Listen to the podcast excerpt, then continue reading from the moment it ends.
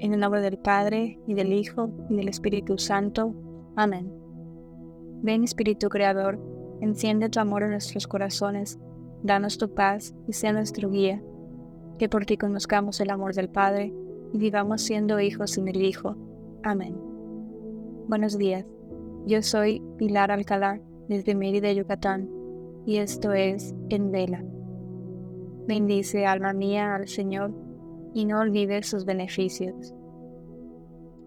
Hoy queremos compartir esta reflexión en un día que no es de fiesta o solemnidad para ir preparando nuestro corazón para el inicio de la cuaresma el miércoles 14 de febrero.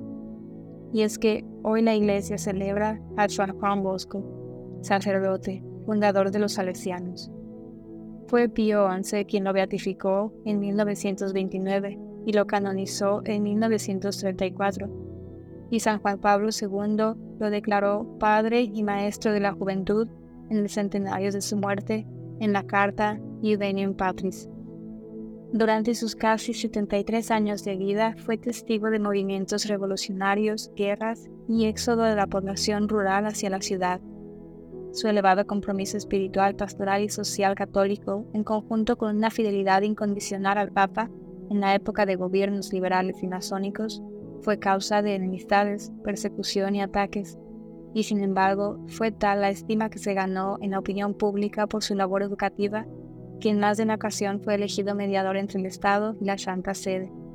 Y es que formar ciudadanos honestos y buenos cristianos fue la misión a la que se dedicó hasta su muerte, acaecida el 31 de junio de 1888, inspirándose en San Francisco de Sales y en San José de Cafaso para tal intercambio entre educación y santidad fundó un oratorio inspirándose en San Felipe Neri, la congregación salesiana al servicio de la juventud, y junto con Santa María Dominica Mazalero, el Instituto de las Hijas de María Auxiliadora. Hoy, el boletín salesiano es distribuido en 26 idiomas y en 135 países. Pero hay tres aspectos de este gran santo que me gustaría desarrollar un poquito más, y son, en primer lugar, su respuesta a su vocación, en segundo lugar, su alegría y amor hacia los jóvenes, y en tercer lugar, su vida interior. Para su vocación, el Papa Juan Pablo II dice que él se daba cuenta de que había recibido una vocación especial de que estaba asistido y guiado directamente por el Señor y por la Virgen María. Y su respuesta fue tal que su propósito firme y constante consistía en llevar el mayor número de almas al cielo. Por eso, la atención que prodigó a los jóvenes abandonados, pobres o sin educación no era exclusivamente de tipo social, sino que sobre todo respondía a una necesidad espiritual.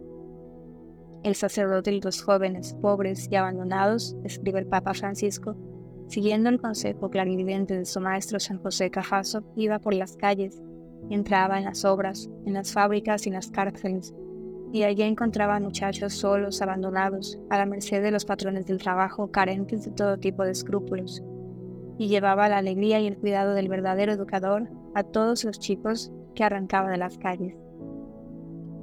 Su alegría y amor hacia los jóvenes.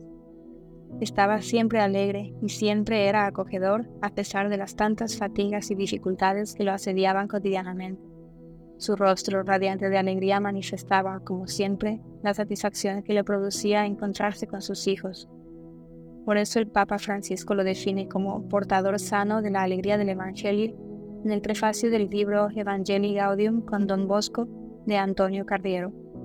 Y esa alegría en conjunto con su pedagogía que parte del amor, arrastró y sigue arrastrando hoy en día a muchos colaboradores con los mismos ideales apostólicos, que saben que lo importante es no solo querer a los jóvenes, sino que se den cuenta de que son amados, participando en la vida de cada uno, interesándose por sus problemas, entendiéndolos y como amigos, ofreciéndoles caminos y metas de bien, siendo más que un superior un padre, un hermano y un amigo.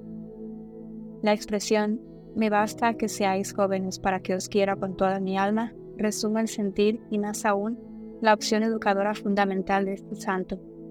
Tengo prometido a Dios que incluso mi último aliento será para mis, mis pobres jóvenes. Su vida interior. Es de donde surge dicha alegría y amor imperecederos, de una interioridad profunda y de una devoción especial a María Auxiliadora y Madre de la Iglesia. Él mismo solía decir que los pilares del edificio de la educación son la Eucaristía y la penitencia, la devoción a la Santísima Virgen, el amor a la Iglesia y a sus pastores. Al respecto de esta alegría cristiana, dice el Papa Pablo VI en su exhortación apostólica Gaudete que el hombre conoce la alegría y felicidad espirituales cuando su espíritu entra en posesión de Dios, al saberse y reconocerse hijo suyo muy amado, colmado de bienes y bendiciones como la sola existencia, el amor, la santidad, la naturaleza, etc., y sobre todo el haber sido liberados y restaurados del pecado y de la muerte para heredar el reino de los cielos en la vida eterna con y para Dios. Esta es la verdadera alegría, gloriosa y sobrenatural que deberíamos tener todos los cristianos. Por eso dice el Papa emérito Benedicto XVI que, si bien el carisma de Don Bosco es un don del Espíritu Santo para todo el pueblo de Dios, solo en la escucha dócil y en la disponibilidad a la acción divina es posible interpretarlo y hacerlo actuar y fecundar. En fin, este amado santo sin duda nos invita a alimentar en nuestro corazón el mismo fuego de la caridad que le animaba a él y hacía desear amar a Dios infinitamente bueno y omnipotente en todos aquellos que conocía, sabiéndonos, igual que él, exhortados por Jesús y María a ganarnos el afecto de todos, especialmente de los jóvenes incluso de los que blasfeman, decía él, no por la furia, sino con la mansedumbre y la caridad, para convencerlos de la fealdad del pecado y la preciosidad de la virtud.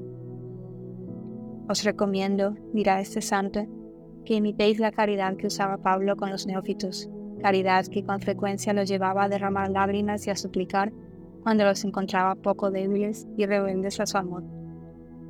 También nos invita a hacer sentir el abrazo de Dios a todos, especialmente a los jóvenes, ofreciéndoles una esperanza, un futuro, en palabras del Papa Francisco, y ayudándoles a crecer sin miedo y sin obsesiones, alentándolos a estar alegres y a orar. Esto con el convencimiento que no es una ilusión de que ni el mundo ni la gente están perdidos, para lo cual nos recomienda este santo mirar como a hijos a aquellos sobre los cuales debemos ejercer alguna autoridad poniéndonos a su servicio a imitación de Jesús. Y por último, nos invita a desear que todos seamos santos y que esta sea nuestra alegría, recordando que ser bueno no consiste en no cometer errores, sino en tener la voluntad de enmendarse. Camino que dice Santo Domingo Sabio, alumno suyo, consiste en estar muy alegres y en el perfecto cumplimiento de los propios deberes. Sí, estar alegres con la ayuda del Espíritu Santo y de la Santísima Virgen María, dejándonos sorprender, dice el Papa Francisco, con la simplicidad de quien no tiene nada que perder, abandonándonos confiadamente en las manos de Dios y de su Madre, porque simplemente el trato personal e íntimo con ellos es la fuente de donde emana la verdadera alegría, y la consecuencia será que esa alegría rebose como el buen vino hasta llegar a todos los que nos rodean. Bendice, alma mía, al Señor, y no olvides sus beneficios. Te damos gracias, Señor, por todos tus beneficios, a ti que vives y reinas por los siglos de los siglos. Amén. Cristo, Rey nuestro, venga tu reino.